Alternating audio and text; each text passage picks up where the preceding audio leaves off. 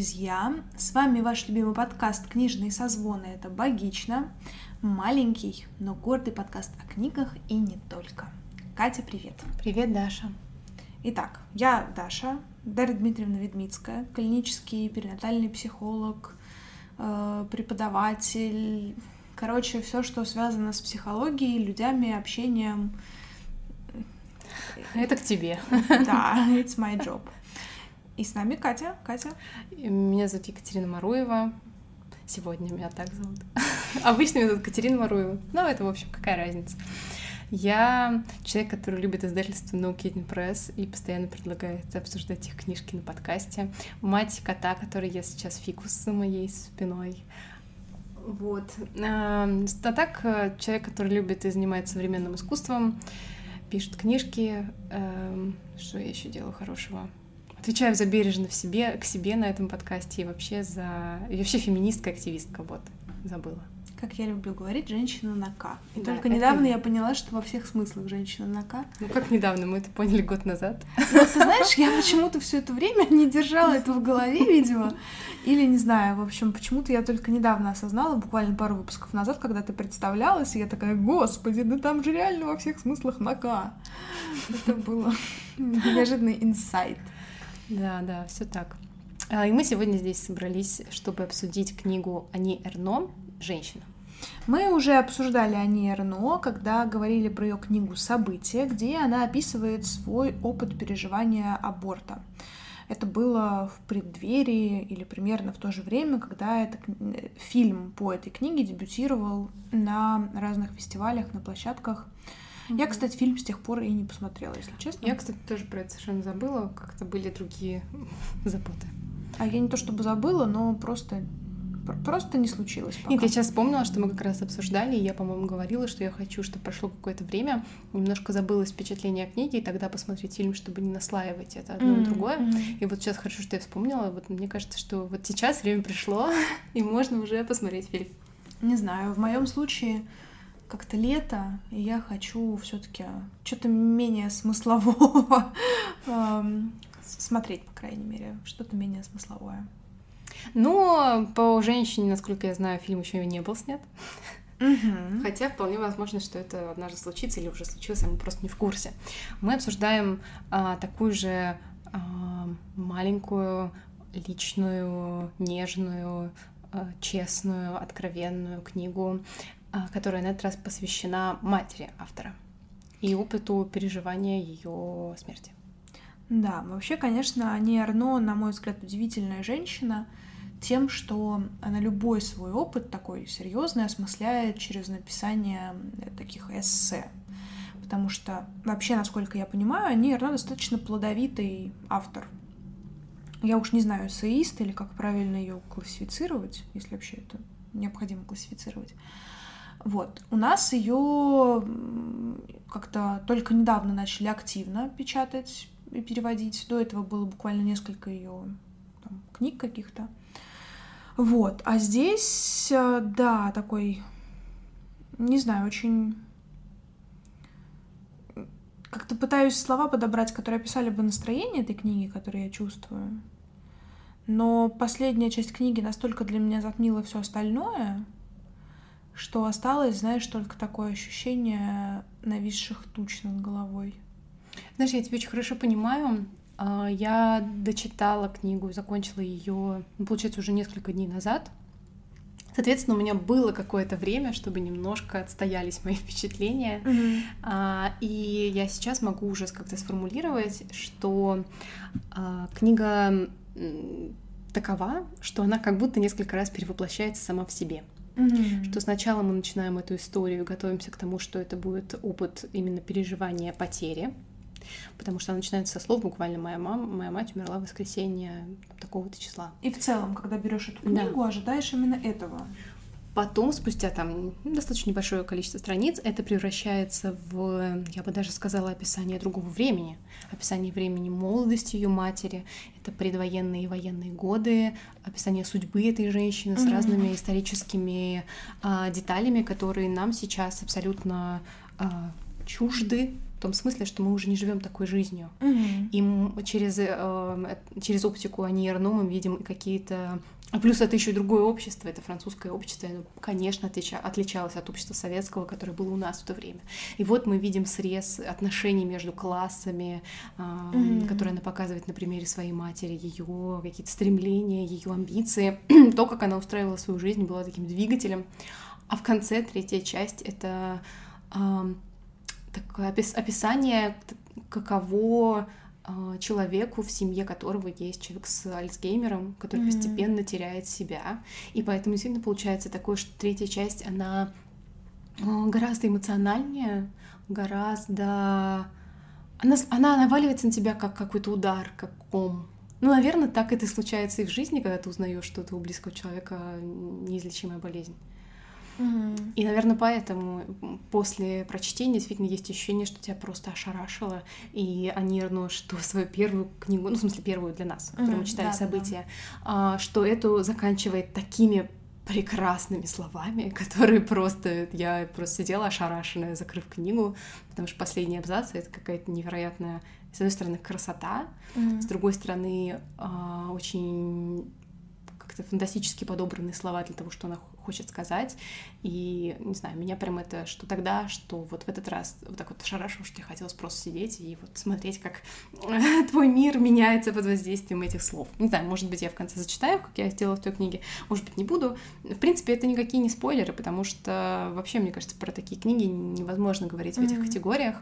Согласна. Потому что это такая... Это, это вот ты проживаешь какой-то опыт вместе с тем, что читаешь эту книгу, и мне это очень нравится. А вот для меня это, наверное, самый спорный вопрос в творчестве Ани Арно. Что я имею в виду? А, Мы уже поняли, что все ее книги, ну, по крайней мере, там известные нам, они автобиографичные, описывают, даже не то, что автобиографичные, они, собственно, описывают опыт автора. Она им делится, раскрывает всю свою сущность.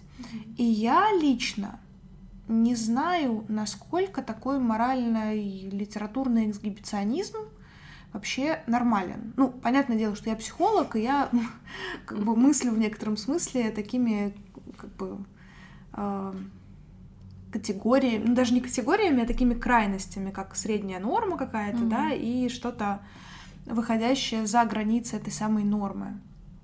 И в этом смысле они, ну, конечно же, выходят за эти грани, потому что описывать столь личный опыт на обозрение всему миру это очень нетипичная реакция на горевание.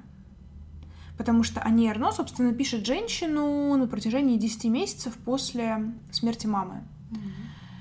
Да, наверное, для нее, в принципе, такой литературный способ э, литература является способом осмысления, переживания, проживания определенных событий, присваивания их э, и так далее, и так далее. А, но знаешь, как бы я вот все равно задумываюсь о том, насколько, почему у человека возникает такая потребность, почему для того, чтобы осмыслить собственный опыт, его нужно написать и не просто описать, но еще и вынести на обсуждение публики. Потому что когда все-таки автор публикует свои работы, он же понимает, что их будут обсуждать, про них могут говорить разное, а аборт, смерть близких людей это не тот опыт, который обычно хочется проговаривать, ну, точнее, чтобы его другие обсуждали и проговаривали как-то. Ну, знаешь, вот в событии я точно помню, что у нее был пассаж где-то ближе к концу книги, что для нее важно написать это и рассказать эту историю, потому что ей важно ее себе присвоить, или как-то там это так звучало. И она Мгм. прямо в тексте это очень хорошо объясняла, так что мне, например, было это очень понятно. А другая мысль, о которой я сейчас подумала, э, я обсуждала это, кстати, на своей психотерапии. А, И вот э, моя психотерапевтка, она предложила такую идею. Я буду говорить об этом идее, потому что, конечно, это не какая-то аксиома, а одна из теорий. И вот она как раз сказала, что а, люди, которые пишут прозу, пишут поэзию, а, они как бы немножко в разных режимах существуют. И вот она сказала, что поэзия — это некоторое творчество для себя, что, грубо говоря, очень часто дети с детства складывают стишки, это такая некоторая забава, которая как-то mm-hmm. переходит дальше. Но это все равно такое а, очень замкнутое само на себе, сам на себе процесс. А когда ты пишешь прозу, ты всегда пытаешься донести до ее до адресата, что mm-hmm. это всегда а, некоторый режим, который требует ответа на то, что ты делаешь. Хотя, казалось бы, мне вот интуитивно казалось, что это скорее наоборот работает. А, но это так, а, вот по этой, согласно этой теории. Mm-hmm. И э, есть у людей, очевидно, некоторая потребность получать отклик на, э, на свои мысли ли, на свои переживания ли. И когда, возможно, у них не было какого-то опыта другого получения этого отклика, вот от этого и берется потребность выносить вот это вот наружу, присваивать это себе в таком смысле, что ты как будто обретаешь вот э, ты переживаешь на самом деле этот опыт и как то его от себя немножко абстрагируешь. Это мысль, кстати, которая как-то во мне сформировалась, я вот об этом уже рассказывала в выпуске Нормай, а, когда я, дописав свой роман, mm-hmm. который во многом автобиографичен, поняла, что я очень хотела как-то этот опыт пережить себе присвоить, а по факту получилось так, что я от него освободилась. Mm-hmm. И это действительно так работает, я думаю, что не только для меня, что, возможно, а, в таком очень честном выговаривании, которое ты готов а, при этом отдать от себя, то есть не просто все время в нем остаться, mm-hmm. как в банке, вместе с этими чувствами, даже если они выплеснуты на бумагу, а ты все-таки отдаешь их дальше, текст начинает жить своей жизнью. Мне кажется, это действительно дает тебе освобождающее чувство.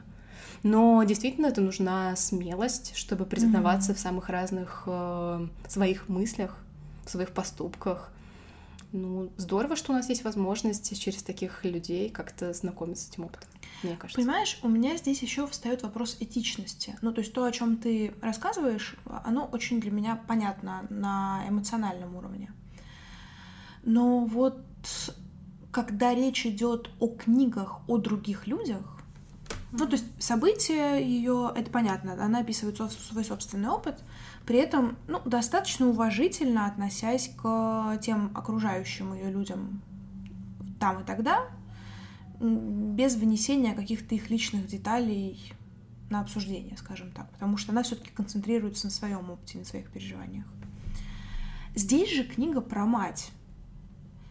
И ну, насколько я, кстати, понимаю, у нее есть такая же книга про отца, тоже потому что собственно, она про это писала, mm-hmm. что когда переживала опыт э, смерти отца, она тоже писала, опис, описывала это. Так вот, насколько мы имеем право писать про других людей? Потому что одно дело, когда ты пишешь автобиографию какого, ну, когда ты пишешь биографию какого-то деятеля, общественного, публичного человека.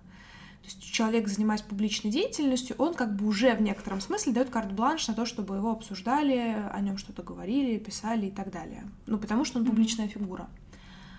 А вот родственник, насколько он бы хотел, чтобы о нем писали, и в каком ключе о нем писали. Потому что, например, если говорить на примере вот конкретно этой книги, которую мы сегодня обсуждаем, а, у Ани Арно не было же идеи в идеальном свете мать описать. Она достаточно реалистично, ну, опять же, это субъективные переживания, да, mm-hmm. поэтому с точки зрения восприятия Арно она описывает э, маму очень разными словами, с разным посылом. И вот насколько это этично?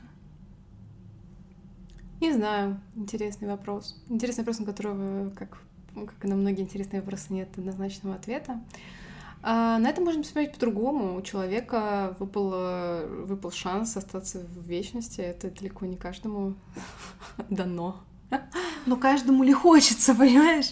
Я не вот знаю. Это сложно. А, а, я вот подумала о другом. Есть куча, я не знаю, эскизов, портретов, а, набросков, а, да и просто картин, например, с обнаженными женщинами, где им позировали натурщицы, и вот, предположим, даже они получили свою оплату, и теперь э, на их тела многие-многие годы, десятилетия, столетия будут смотреть другие люди, чужие. А что они при этом испытывали? Согласны ли они были, когда платили за то, что они час попозируют, что потом, а, там, не знаю, десятилетиями а, какие-то совсем незнакомые им люди будут на них смотреть. Тоже такой момент, о котором как-то, я думаю, что в моменте никто не задумывался.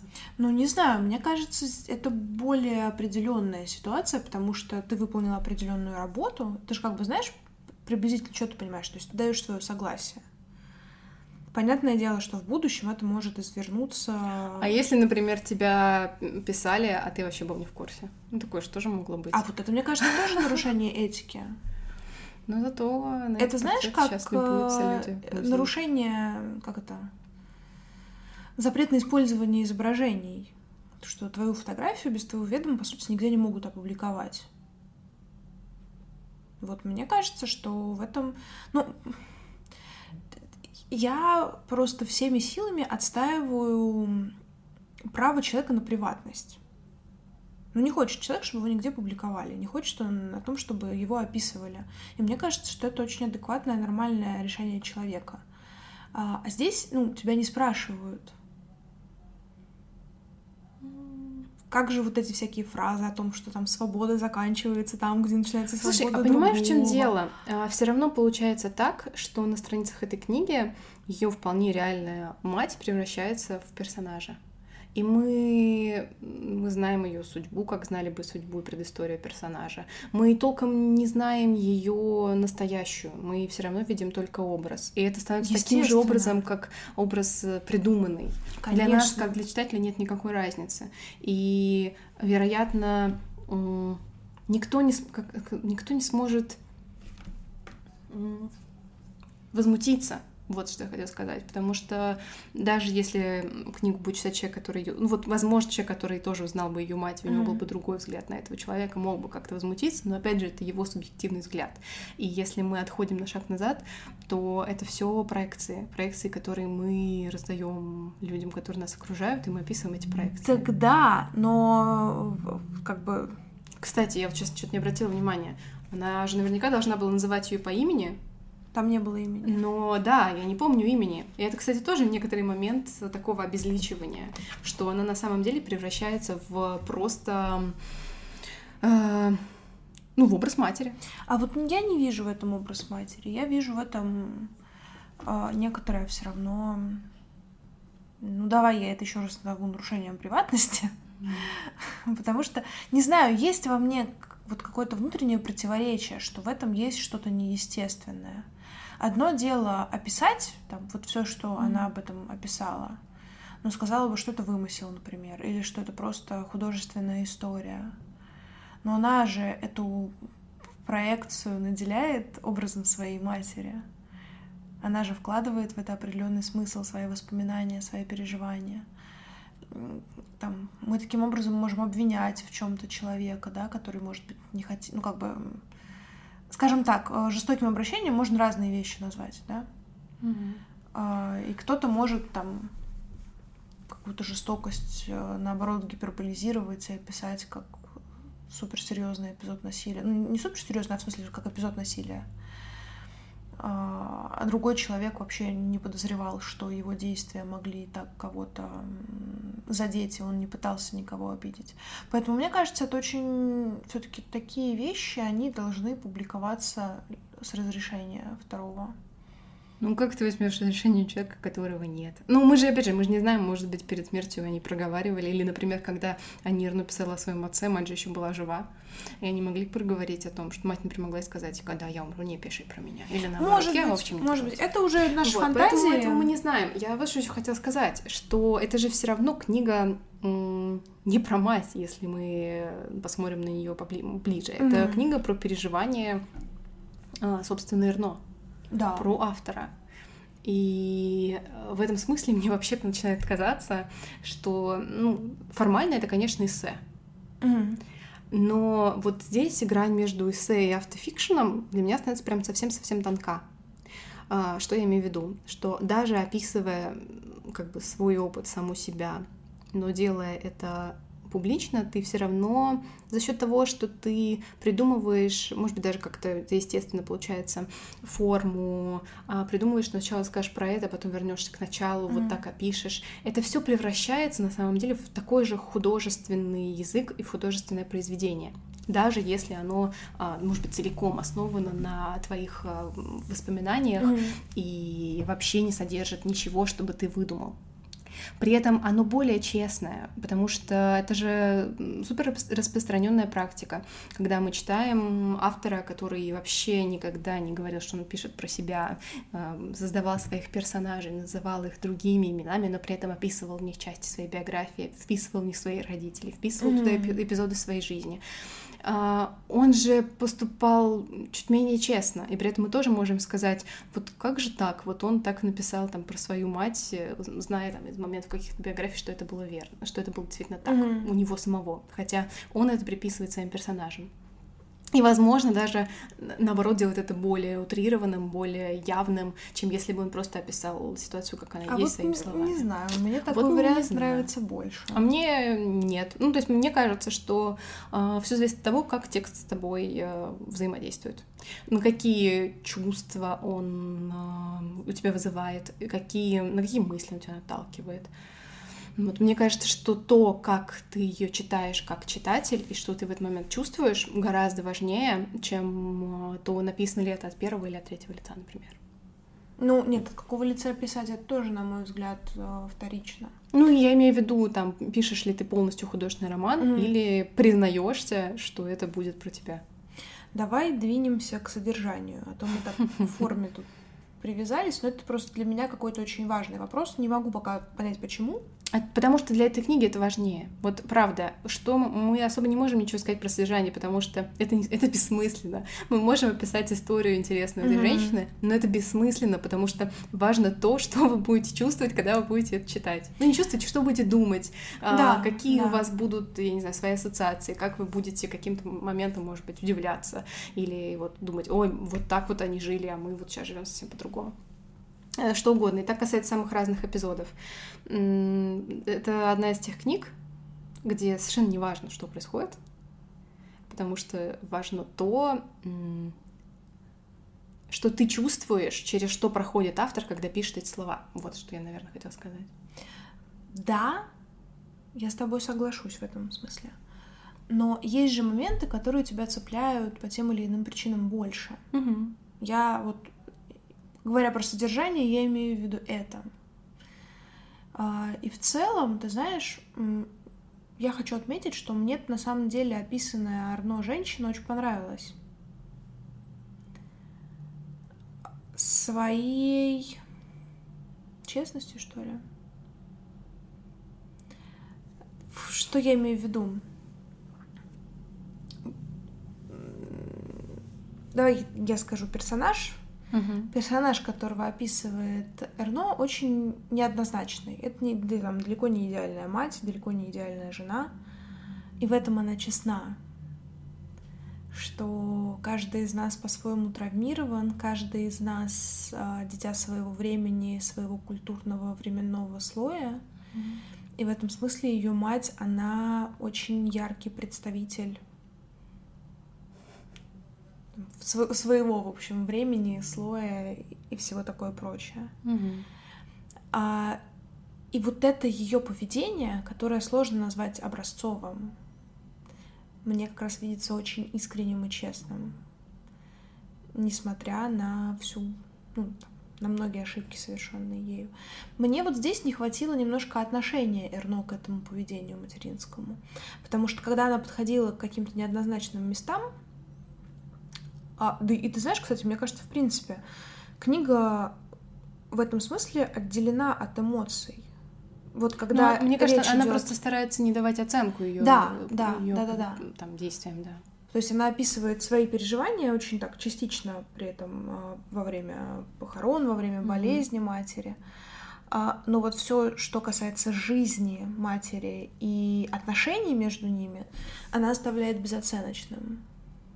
Ну да, мне, возможно, ты права. Мне кажется, в этом есть какой-то такой момент, что надо немножечко... Ей как-то было нужно отстраниться и сделать какой-то шаг назад. С другой стороны, мне как раз очень понравилось а, что мы так ненавязчиво можем наблюдать из того, как она описывает э, и, и мать, и больше даже себя в разных возрастах, mm-hmm. вот рядом с этой женщиной, а, когда там был момент, где она очень красиво описывает о том, что они едут на велосипедах, и друг за другом мама едет впереди, а они с отцом на следующем велосипеде за ней, и она пишет, что мы в тот момент с отцом были оба влюблены в нее, что mm-hmm. вот это вот ощущение mm-hmm. ее детское какого-то восхищения матерью, ее mm-hmm. такой любви, которая сменилась потом раздражением, ощущением, что вы не понимаете друг друга, это, как она пишет, mm-hmm. тон, который я узнаю всегда, когда какое-то взаимное недовольство, это тон, которым разговаривают друг с другом матери и дочери и какие другие моменты, и то, как э, было тяжело, когда они уже обе взрослые женщины, найти общий язык, и только там разве что о внуках им удавалось э, как-то говорить, и при этом как это меняется, когда она стареет, и ей приходится ее брать к себе, и приходится уже по-другому выстроить с ней какой-то режим общения. Вот наблюдать за этими изменениями было интересно. Ты знаешь, для меня одно из самых больших удивлений в жизни — почему нам тяжелее всего находить общий язык с своими близкими. Понятное дело, что в большинстве своем мы как бы, ну, сейчас очень странно прозвучит, но мы живем вынужденно со своими семьями. Ну, типа, ты не выбираешь, где родиться, да. я имею в виду это, э, что как бы там ты, конечно же, выбираешь поддерживать общение с родителями или не поддерживать, ну или там братьями, сестрами, кем угодно. Mm-hmm. Но тем не менее, какой-то этап жизни ты так или иначе вынужденно с ними проводишь. А ты какой-то отрезок времени выбираешь жить э, с мужем, с женой, в общем, со своими партнерами. А, и, и почему наши отношения сложнее всего строятся именно с самыми близкими людьми? Да, хороший вопрос. Я тоже думала, получается, что о чем-то похожем, немножко в другом ключе. Я думала о том, почему мне, например, так важно, чтобы мои родители разделяли именно мои взгляды. Почему мне так сложно как-то отпустить и себе сказать спокойно, и им позволить спокойно стоять на своих позициях, думать так, как они хотят. Почему мне так больно из того, что вот именно эти два человека со мной не согласны по каким-то. Почему мне снятся сны, которые как-то триггерят mm-hmm. эти, эти переживания. Почему вот именно это так важно. Это вот, наверное, про это, потому что есть какое-то внутреннее ощущение, хотя, возможно, это еще связано с тем, что это родители, а я ребенок. Когда ты все равно переживаешь, что типа, от, от этого зависит твое выживание. Тебе нужно, чтобы родители тебя принимали. Ну, ну не выживание, но это какое-то супер важное ощущение быть, разделять э, с ближайшими для тебя людьми какие-то такие основополагающие ценности. И это, в принципе, это очень сложно разделять э, свою ответственность и ответственность других людей, принимать их выборы. И, блин, мне кажется, это то, чему еще ни одному поколению надо учиться, потому что, на мой взгляд, здесь очень тонкая грань между равнодушием и умением искренне принимать решения близких, которые противоречат э, твоим ценностям. Угу или на вот, наверное, даже так принятие, равнодушие и игнорирование, когда тебе настолько больно принимать их решения, что ты просто их делаешь вид, что их не существует. Да, да. Мне пока сложно и для себя, и там, например, для своих клиентов э, привести какую-то какой-то алгоритм или там план действий, mm-hmm. как э, начать с уважением относиться к чужим решениям. Но ты знаешь, я хочу вот еще какую тему затронуть. Я только хочу напоследок сказать, что то, что мы говорили, на самом деле напрямую связано с текстом, потому что вот когда они взрослые две женщины, у них постоянно возникают конфликты из-за того, что они по-разному смотрят на мир, mm-hmm. что они как будто живут в двух разных мирах, и им очень трудно э, разрешить другому жить именно так, как хочет вот этот отдельный взрослый человек. И вот к этому я тоже переходила к свободе и несвободе взрослых людей. Потому что когда дети вырастают, а родители стареют, дети почему-то в какой-то момент начинают думать, что они умнее, чем их родители, и имеют право распоряжаться их жизнями. А, собственно, выпуск а, по книге Мариарти «Яблоки никогда не падают вниз». Он... Яблоки не падают никогда. Ну или так, да. В общем, про яблоки. А, он... Там тоже есть про это, но совсем немного. В большей степени есть какой-то фильм, американская комедия, где, в общем, тоже дочери пытаются вразумить мать, пытаются ее там переселить к себе, когда они ходят в торговый центр, они ее оставляют в зоне для старикашечек, сажают ее там mm-hmm. на массажное кресло, типа тебе тяжело с нами ходить. А маму все это задолбало, и она ушла в закат тусить с каким-то летчиком. В общем, они ее там потеряли, объявили чуть ли не все американскую поисковую операцию, а мама в это время на ранчо, собственно, со своим пилотом отжигала. Очень классная комедия, я надеюсь, что я вспомню название, но ну, ищите сами. Но я боюсь, что не случится, потому что я как-то случайно ее смотрела. Но вот здесь тоже есть этот вопрос. Mm-hmm. Для меня очень болезненный, потому что я ужа... Вот если меня спросить, чего я больше всего в жизни боюсь, я боюсь старости. Я ужасно боюсь деменций, альцгеймеров и всего вот этого вот э, того, что лишает тебя э, здравого смысла, рассудка и возможности самостоятельно автономно существовать. Mm-hmm. А, вот. И, к сожалению, у меня в роду, насколько я знаю, были такие эпизоды. А, но тем не менее. И вот, собственно, как раз Арно и описывает опыт пребывания матери в деменции, в Альцгеймере в последние годы своей жизни. Блин, это супер страшно. И одно дело, когда ты уже реально сходишь с ума, и тогда за тебя дети все решают. Ну, тогда у них выбора нет, потому что это действительно вопрос выживания родителя. А, но когда ты просто старый, а за тебя все решают, Блин, это так тупо. Я думаю, что это еще очень обидно, потому что ты же и помнишь, что ты еще недавно был главой семьи и всем рулил сам, а теперь э, эти вот мелкие решают, что они тут самые. Так вот это про то, что я и говорю, это про свободу выбора и про необходимость принимать решение другого человека. Потому что я могу быть супер старой, но если я еще в своем уме могу найти свой дом и знаю, что есть, то я хочу жить одна. А чё вы ко мне лезете и пытаетесь меня куда-то там переселить? Идите нафиг. А, я просто, знаешь, я представляю своих бабушку и дедушку, например. У меня mm-hmm. очень крутые бабушка и дедушка, они живут на частной территории, ну, в смысле, в частном доме. А, понятное дело, что в силу возраста им уже какие-то бытовые задачи даются тяжелее, но при этом они все равно их стоически выполняют, типа там посадка картошки, ведение огромного хозяйства и все такое прочее. А, и я представляю, как кого-нибудь из них, ну, как бы, если так, такая необходимость будет, как кого-нибудь из них забрать в город. Да они же с ума тут сойдут. Mm-hmm. Потому что сейчас у них есть их собственный дом, у них есть свои собственные э, дела, у них есть свои какие-никакие там знакомые, там, понятное дело, что старческие тусовки это уже не та история, да, но тем не менее у них есть свои знакомые, где можно с, с кем обсудить, кто где когда умер уже. Это нормальная часть возраста, уж извините. А, там, да, и как бы и приходит тут вдруг какой-то ребенок и говорит, так, все, короче, вам тут тяжело жить, я так решил. Поэтому вы поедете со мной в город, где вы нифига делать не будете, будете сидеть в квартире и смотреть телевизор. Но в лучшем случае вам разрешат мыть посуду, стирать и, не знаю, цветы на подоконнике пересаживать. А все остальное время вы будете страдать из-за того, что вы теперь живете в маленькой квартире. Я чувствую огромную несправедливость в отношении стариков, которые еще в силах что-то делать, но уже не в силах объяснить своим чадам, что вообще-то это мы вас тут есть учили, а вы все еще сопляки зеленые, не команда. Но это же тоже неправильно, это же тоже неправильно. Нужно же и понимать, что и дети тоже уже взрослые, потому что если ты живешь с позиции, что я тут все еще взрослый, а ты мелкий, когда человеку там 50 лет, этому мелкому, то это же тоже какой-то ну, перегиб. я утрировала, я скорее о том, что типа не хрен командовать, знаешь, вот из этой Нет, серии. просто да вообще нужно как-то учиться постепенно жить э, рядом с своими близкими людьми, не командуя друг другом. Да, это очень важно. Э, вообще хорошо жить не командой друг другом, вот прям с рождения детей.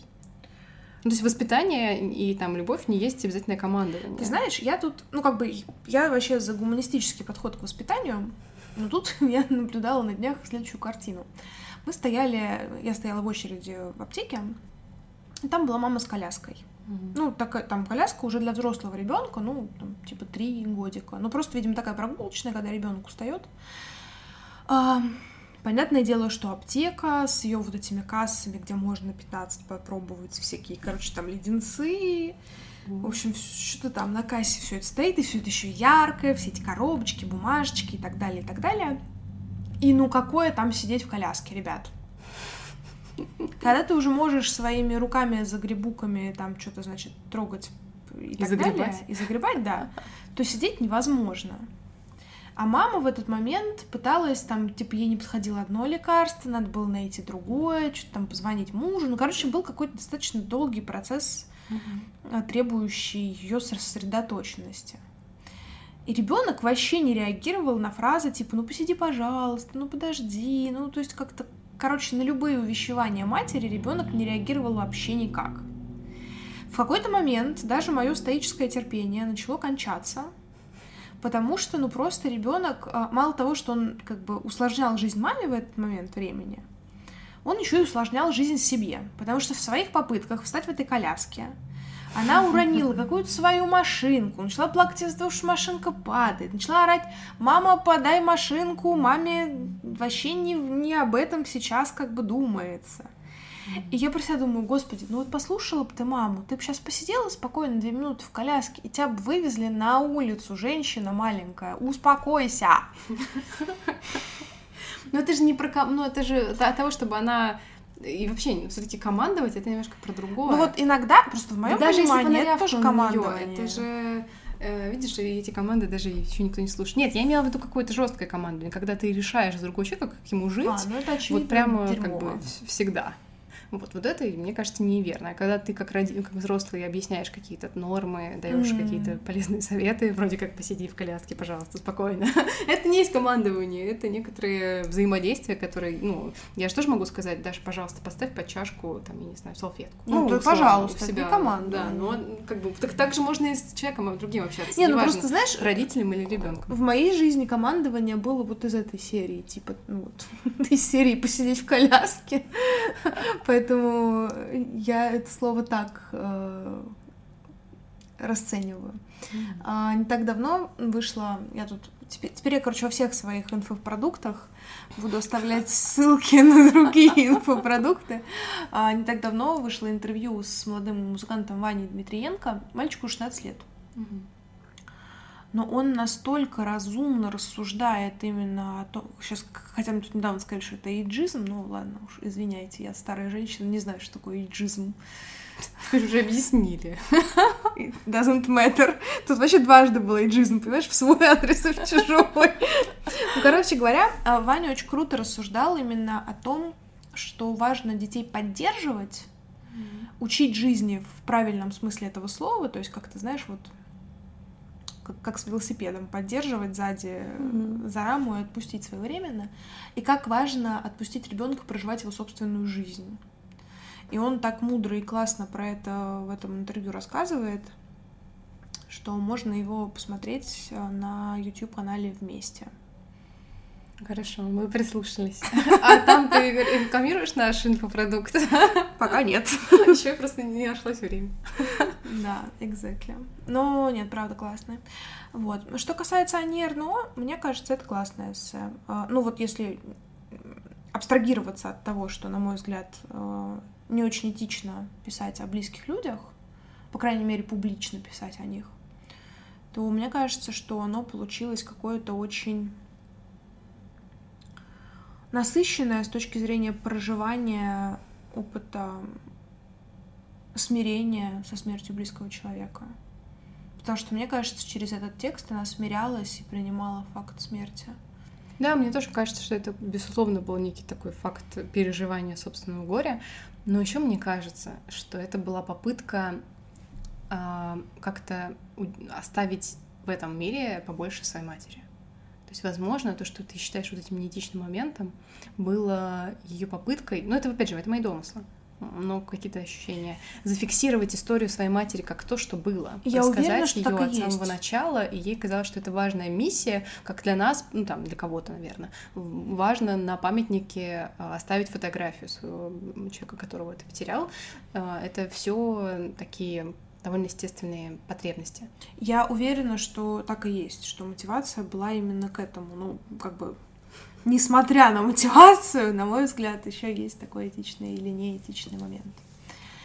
Вот. Если у Ани Арно еще что-то выйдет, а у нее еще что-то выйдет, Да, потому что мы сегодня оформили предзаказ. да, я у Кати возьму еще книжку почитать. Да. Я маленькая библиотека No Kidding Press. Поэтому, если нас слушает No Kidding Press, ребята, Пришлите мне наклеек хотя бы. ну или не только, мы будем рады и об- об- обозреем еще что-нибудь. По- Почитаем, почитаем. Да. Ам, Да, я тоже думаю, что мы можем заканчивать. Мне нравится, что у нас про маленькие книжки получаются такие маленькие компактные выпуски, а, очень такие душевные, как те книжки, которые мы читаем. Да. Еще мне очень нравятся обложки, которые, с которыми выходят эти книги. Они такие минималистичные. А у меня каждый раз на них, знаешь, какой-то очень странный э, ассоциативный ряд. Потому что вот, ну, загуглите, пожалуйста, обложку книги «Ани Эрно. Женщина». Она такая синяя, и на ней две... м, Скобочки. Две скобочки, да, сходящиеся друг в друге. И я в этом, например, вижу рыбу. А рыба — символ Иисуса и христианства. А Я думаю, это имело другой смысл. Это похоже еще на кое-что. Да, Что активно использовали, например, в постерах фильма «Нимфоманка». Короче говоря, про то, откуда мы все родом. Да, да. Давайте называть вещи своими именами. Это про Вульву. Ну вот. Нет, ну просто а, мы же уже обсуждали это в одном из предыдущих выпусков, когда говорили про комикс Лив Стрёмквист. Что-то меня прям заело немножко. У него даже целая глава этому посвящена, что, есть надо какие-то проблемы вещи с этим своими словом. именами. Да, и давайте преодолевать эту проблему вместе. Да, totally agree with her and you. А, Окей. Или, или with she. Я еще не записалась на занятия английского, так что... А, ладно, спасибо, что послушали. Мне кажется, мы заканчиваем разговор об этой очень трогательной, на самом деле печальной, довольно часто печальной книге на позитивной ноте. Это все наши психологические защиты. Да. Я подумала, и я решила, что я все-таки зачитаю абзац, который мне понравился, чтобы как-то сохранять традиции Ани Эрно. Это ни в коем случае не биография и не роман. Возможно, нечто среднее между литературой, социологией и историей. Только сейчас, когда моя мать, рожденная в подвластной среде, из которой она так хотела вырваться, стала историей, я чувствую себя менее одинокой и непрекаянной в мире, где властвуют слова и идеи, и где, как она и хотела, я теперь живу. Я больше никогда не услышу ее голос. Именно он, ее слова, руки, жесты, манера ходить и смеяться соединяли женщину, которой я стала, с ребенком, которым я была. Я утратила последнюю связь с миром, откуда я родом.